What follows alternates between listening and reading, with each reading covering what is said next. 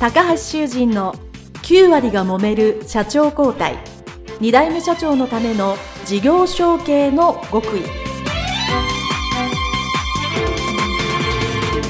この番組は2代目社長専門経営コンサルタント高橋修人が経営に悩んでいる2代目社長や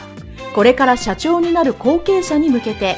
経営力を伸ばし会社を引っ張れるリーダーシップを身につけるための番組です。これまで数百社をコンサルティングした実績から2代目社長ならではの悩みを知りその解決のための独自理論によって2代目社長もまた従業員も幸せに仕事ができることを目指した内容です。皆さんこんにちは。事業承継コンサルタントの高橋修人です。本日は株式会社カナル代表取締役社長渋川義成様のですねテーラーラインという、えー、オーダースーツの仕立てをされている会社にお邪魔させていただきましてインタビューをさせていただきたいと思います、えー、どうぞよろしくお願いいたします。では、その渋川社長のこのテーラーラインというのは、あの、創業、今年が50年ということで大変めでたい年でございますし、はい、あの、都内に3店舗経営されていらっしゃいます。えー、まずそのあたりですね、あの、会社の概要というか、えー、自己紹介と内容、説明よろしくお願いいたします。はい。よろしくお願いいたします。えっと、あの、会社自体はですね、えー、株式会社カナルという、えー、会社、私が今から7年前に、えー、創業しました。あの、スーツ屋は父が銀座で35年ほど、えー、やっておりまして、あの、そもそも、スーツ屋を継ぐつもりは全くなかったです。はい。はい。あのなんなら別事業を自分でやるつもりで、うん、えー、まあ大学もね、経営者にはなろうと思っていたので、はい、えー、経営学部なんかに行ってましたけど、まあただ、その、就職したのは、えーこう、ものづくりの世界とは違う教育産業で、はい、またまたまこう、ファッションをメインとした、こう、方向に進みたい学生さんをこう集めて、はい。えー、で、その道にこう、就職、転職してもらうというような事業だったんですけれども、うん、あのー、まあ、スーツも、あの、バブルが崩壊した時に、僕がまだ小学生だったんですけど、その時にね、格好はこう、いつもバリッと決めてる父が、えー、こいい父ではあるんですけれども、経済的にはもう全然こう、うん、えー、大変な状況だったので、こう職人だったり、はい、えー、スーツの仕事のイメージがものすごく良くなくて、はい。で、特にこう、学生の時もそうですけど、スーツ着るとなんかサラリーマンっていう印象が強すぎて、あんまりこう、スーツに対するイメージも良くなく、うん、スーツを着ない仕事をむしろわざわざ選んでたぐらい、はい、スーツが嫌いでした。はい。まあ小さい頃。そうなんです。で、で、まあ今のこのテーラーラインというのはですね、はいはい、あの、まあ私もスーツで、あの、お世話になってるんですけど、はい、割とまあ、なんていうんですかね、えー、仕立て屋さんの中で高級品の方に入ってる感じですよね。ねはい。オーダースーツの中でも、まあ少しちょっと、まあいいスーツそうですね。の、まあ分類に入っても、都内で3店もやられているとい。うことなんですけど、はい、まあ先ほどちょっとお打ち合わせをしてですね、あの、まあ、ちょっと驚きというか びっくりしたんですけど、はいはい、あの、会社としてはついてないんだけど、その、LINE という、これお父様もやられた会社、屋号。は引き継いでるというので、でえー、ちょっと変わった感じだなというふうに思っていたんですけど、まあ、その、まあ、お店、お店、お店のまあ場所も違いますし、そ会社を継がずに、まあその屋号だけ継いだっていうの、まあその辺の経緯をちょっと教えていただいてもいいですか、ね、あのー、それでスーツも嫌いで、親父の仕事もね、そんなにこう、こうなんかこう憧れでもなく、うん、えー、尊敬も当時は全くしてなかったんですけれども、ただこう20代、えー、後半に差し掛かった頃に、本当に自分の事業として会社をこう作って、何、何をしていくのかっていう時に、っぱりその経営者の方に直接こう教えていただいたりとか学ぶっていうことが大事だなと思って、うんはい、たまたまその、あの、教育産業に勤めた時に、お、あの、教師として、会社の経営者が何人もこう、教鞭を取られてたんですけど、そのうちの一人の方がたまたまファッション業界のご経験豊富な方で、えー、嬉しかったのが、まあ、相談した時にあの、1年ついてくれば、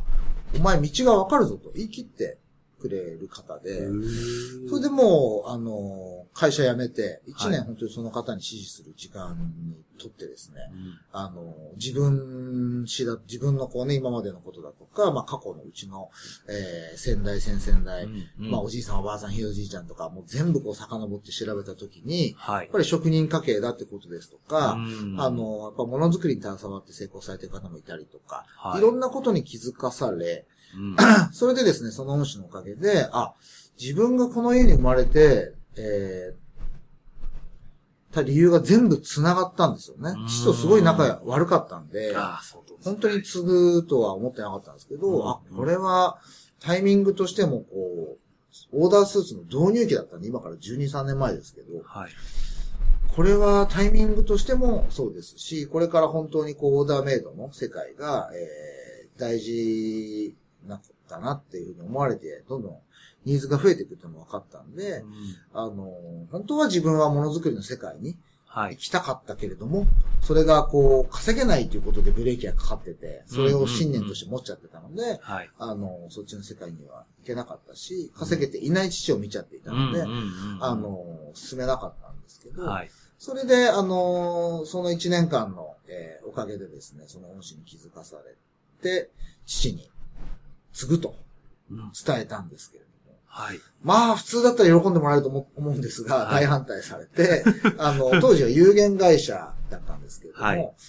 そこもね、廃業届まで出されて、店舗も全部撤退して、えええー今思えば愛情を持ってこう、厳しい業界、苦しい世界だから、はい。あの、生半可にね、こう来ても、うんうん。えー、ね、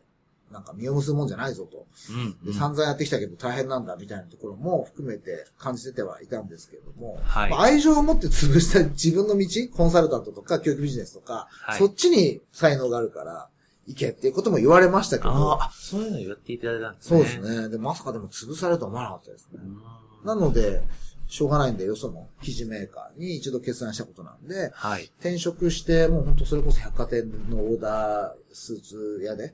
買ってですね、えー体型、生地、はい。そういうのをこう学んで、えー独立したという流れです。うんはい。でも、ね、そこ、一年間指示された中で、あ、やっぱり自分の、その、なんていうんですかね、あの、まあ、そんな、そんなんじゃない、ずっと嫌いだったスーツに、やっぱり戻ろうっていう時に、はいなんか、あまあ、いろんなタイミングでそう思ったのかもしれないですけど、なんか今思い出して、そういえばこの時は、転機というか気づいた時のなんかその出来事とか、なんか場面とかって覚えてますか？ああ、まあ、いろいろありました。まあ、節目、節目でいろいろありましたけど、あの、やっぱりこう、自分の人生をね、こう、まあ、恩師がこうはい。掘り下げて、えー自分の人生だけじゃなくて、その過去の、えー渋川っていうんですけど、渋川家の歴史、まあ、うちの母方も含めて、はい。調べたときに、やっぱり本当に職人が多かったりうん、遡ること結構武士家系だったりするんですけど、しなんか柔術のはい。創始者もいて、い。未だに渋川流っていう流派がどうやら残っていて、で、なんか極めてそれを伝えるとかっていうので、こう、名を残してる人もいるんだなとか。うんうちのひいおじいさんが電球のライトの開発の技術者で、へあーの特許を当時東芝に勤めてたんですけど、はいいくつか持っていて、その時はかなりこう、稼がれてたみたいで、家も都内に10軒ぐらいあった。都内に10軒なんからしいんですよ。で、あの、品川に今でもおじさんが住ん、おじさん、まあ今おじさん亡くなられちゃいましたけど、は住んでるところは結構こう大きな。い。まあすごいっすね。と当時は本家だったんですけど、はいまあいろんなことがあって、今うちが墓も含めて全部管理してるんで、はい本家的な役割なんですけど、それはやっぱりその職人でも特許を取ったりとか、うんうんうん他の人ができないことをやる。うん。そうするとこう、ちゃんとこう、ね、世の中良くなったり、評価したり、ちゃんとこう経済的にもえー豊かになれたりとか、そう,、いう気づきはすごく多かったですね。特に、私はあの松下幸之助さんの本結構学生の時よく読んでたんですけど、はい。松下幸之助さんがうちに、あの、その電球のライトのことで、おじいちゃんのところに住み込みで学びに来てた。っていうことを、しおばあちゃんから聞かされて、すごい。結構それって DNA の中入ってるんで、うん。ああ、やっぱりこう、職人何かものづくりの掛け合いなんだなっていうのが、うん。他にもね、活版印刷の文字盤作るおじいちゃんがいたりとか、はい。ろいろいたんで、あ、それは自分の才能として、こう、うん向いてるんだなっていうのはかなりこう勇気というか、信うんう念にん。なったんですよね。そうです。まあ、それをはいね、その、ご先祖というか、遡って、まあ、自分の DNA すね。っていうのもそうだし、あとやっぱりその、まあ、最初おっしゃったね、そのバブルでどうしてもテイラーとして厳しくて、まあ、稼げないんじゃないのって思って、なんか実はそうでなく、ちゃんと稼げる、そうですよ、ね。た人もいるっていうので、なんか、こう、あ、じゃあやってみてもいいかなっていう気にやれるそうですね。一つありましたね。あとはまあこう時代ですよね。こう、うんファストファッションがこう流行ったり、はいスーツもこうね、量産のスーツ屋さんがたくさんある中で、父の時代はね、もう厳しいっていう風う。なん方が多かったですけど、逆に我々世代が、えー、それでも自分だけのスーツを一着一着作っていくことに対しての価値っていうのがこう変わってきた導入期だったので、うんこれはこうちゃんと伝えていって、発信していくことで、形になる本当にいいタイミングのスタートの時期だなっていうのも、あの、気づかせてもらえたこととしては大きいですよね。はい。あの、これ、そう、これも下打ち合わせの時で、僕が一番覚えてる言はいはい。葉、その、はい。まあ、当然その10年前ぐらい前ですよね、12オーダースーツ、12 13年前です13ね年、オーダースーツがこう、かなり右肩下がりで苦しい時に、まあ、普通、まあ、その業界にいる人だったらもう、このままもうずっと下がり続けてダメなんじゃないのって、まあ、お父様も思ってたっておっしゃってたんですけど、それなのに、まあ、渋川社長、いやもうこ、今ぐらいが底辺っていうかそこだから、ここから上がる方やろうと。いうふうにこう思えたっていうのが、多分まあかなり根拠のない自信だったと、今から思うとそうだと思うんですけど、そねれが思えたのがやっぱすごい、何かわからないですけど、大きなきっかけの一つかなと思うんですけど、どうですかね。いや、そう、本当にまあ、根拠のない自信はね、やっぱあることはあるんですけど、うん。やっぱりその経営者のもとでいろいろね、学ばせてもらって、いろんな本とかも読まされたんですよ。うんで、やっぱりその、なんか、みんながいいと思ってる時はもう遅い、導入期は過ぎてるんで、みんながダメだと思ってる時に、こうやればいいんじゃないのかっていうのを思えて、それをこう作れたりうん、提供できたりする人っていうのがやっぱりこう創業経営者としては、あの、やりがいのあるうん とこなんじゃないのかなっていうのはなんかいろんな方の本もね、こう、あの、教材としてこう、はい。読んできたんで、多分そういう教えもあってうん気づいたのと、まあ、根拠のない 自信も合わさって、はい。これは投入期だって信じられたんですよね。ああ、はいそうですよね。まあ、僕も、こう、二代目さんをサポートするコンサルってもう13年、4年やってますけど、もうそれこそ一番最初は、誰に言ってもそんなものはビジネスにならんと。何ですかそれっていうふうにあやっぱり言われてましたか言われてました、言われてました。全然、まあもちろんお金にも最初はならなかったですけど、それずっとやっていくうちに、今はね、かなり事業承継っていうのもいっぱいいやってはるんですけど、まあでも、そうやって、ここやろうと思って、先にやり出してたので、まあありがたいことに、いろんな方ご紹介いただけるんですけど、そういうのは、あの、なんかすごく共通。部分を感じま共通した。しますね。はい。ございますそう。ですね。で、あそれで、まあそういうふうに、まあでも、あの、お お店も 潰れてしまったんだけど、でもやるって言った以上はやろうとご自身で。はい。言って、まあ、まあ最終的にまあ今のお店を始められるんですけど、お店始められる前に、えっ、と、特に、じゃあ、まあとは言ってもですね、その、他から